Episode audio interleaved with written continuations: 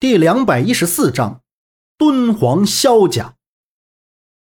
听了萧二爷的话，一干人都大吃一惊。萧平浪也摸不着头脑，凭啥我不能走？敢问前辈有何事？萧平浪的心中虽然有疑惑，但还是很恭敬的问道。萧二爷笑了笑道：“哈哈哈，老爷子听闻萧盟主武艺高绝。”所以很想见一见你。萧平浪并不认识萧老爷子，今日萧老爷子指名道姓要见萧平浪，这让萧平浪的心里有些奇怪，两者并无交集。萧平浪拱手道：“我并未见过萧老爷子，相见过于唐突，容我护送龙威镖局回去之后再去拜会。”萧二爷不同意，他道。龙威镖局，我会派人亲自护送，保证柳淳风不敢再来。小盟主，随我去吧。萧平浪想了想，道：“好吧，我去交代两句，随你去。”萧二爷大笑道：“ 哈哈哈哈哈哈！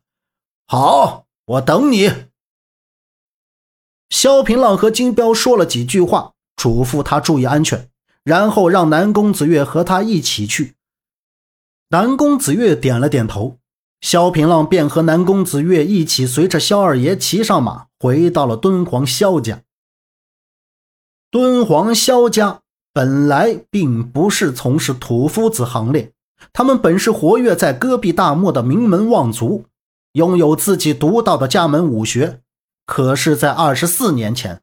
敦煌萧家遇袭，一伙黑衣人袭击了萧家，萧家局势急转直下，不得已再次效仿魏武王曹操的摸金校尉，与西夏和大宋开始做商贸往来。经过十八年的发展，敦煌萧家成为决定西夏和大宋的第三方财力来源。仅去年，萧家便向西夏输入黄金十万两，白银五十万两。西夏才可以发展军力，成立边防军。不过，在二十四年前的袭击中，萧家的第三代孙萧元神秘失踪，这也成为了萧家一直以来的伤痛。他们之所以花费银子，就是为了寻找萧元。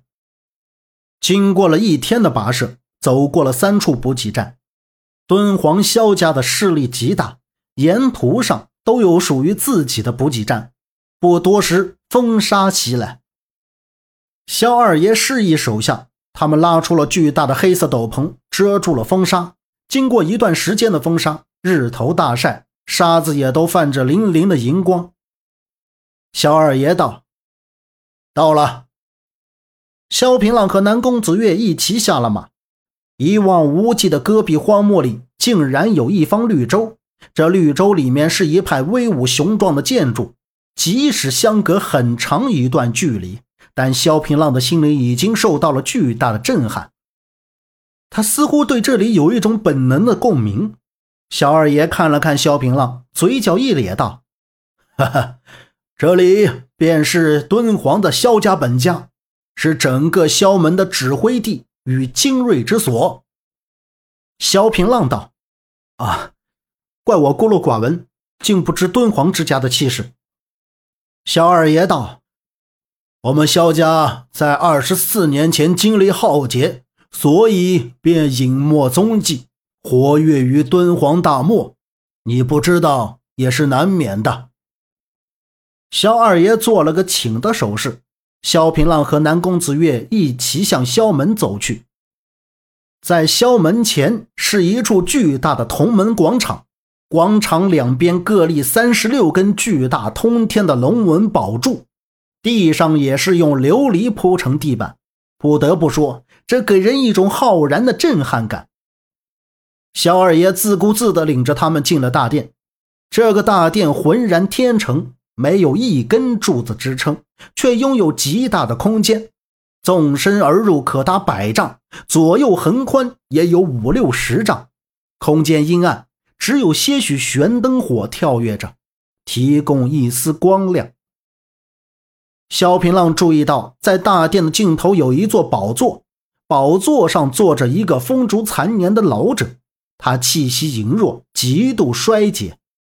萧二爷却是跪了下来：“父亲。”南宫子月吓了一跳，贴在萧平浪的耳边道：“难道这个老头就是萧门的掌舵人萧老爷子吗？”萧平浪道：“我们先行礼吧。”两人恭恭敬敬的行了礼。萧老爷子慢慢的睁开双眼，似乎也有了生气，慢慢的走了下来，站在萧平浪的面前。你就是我的孙子元儿。萧平浪吃惊的抬起头，看着面前的这位老人，不知道说什么。一旁的萧二爷道：“二十四年前，一伙黑衣人趁虚而入，劫走了萧元。”那个人便是你。这些年来，我们散尽钱财寻找，终于找到了你。萧平浪道：“这怎么可能？”萧老爷子道：“不管你信不信，我都是你的亲爷爷。”萧平浪道：“有什么证据能证明我是你的孙子？”萧老爷子道。你后背上有一个龙纹印记，这是萧门的规矩，每一代嫡传掌门人都会印上这份印记。说着，萧老爷子脱下上衣，后背果真有一处龙纹印记。萧平浪没有脱，他的后背有一个龙纹印记。这个印记他从没有给外人看过。爷爷，萧平浪一下跪在了萧老爷子的腿下，萧老爷子老眼浑浊，流下两行浊泪。我耗费十八年心血，终于找到了你，也总算能够给你死去的爹娘。一份交代了。萧平浪道：“我爹娘他们怎么了？”萧二爷道：“平浪，当年黑衣人是要夺我们萧门的神功梅花十三掌，他们得不了手，便掳走了你。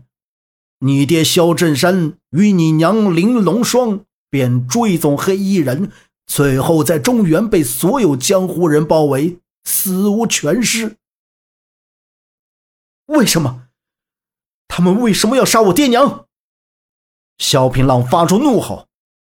萧老爷子道：“你爹萧振山是我第四子，也是武学天赋最高的人。”你爹在二十岁的时候便将梅花十三掌练到第九层，这份天赋古今罕有。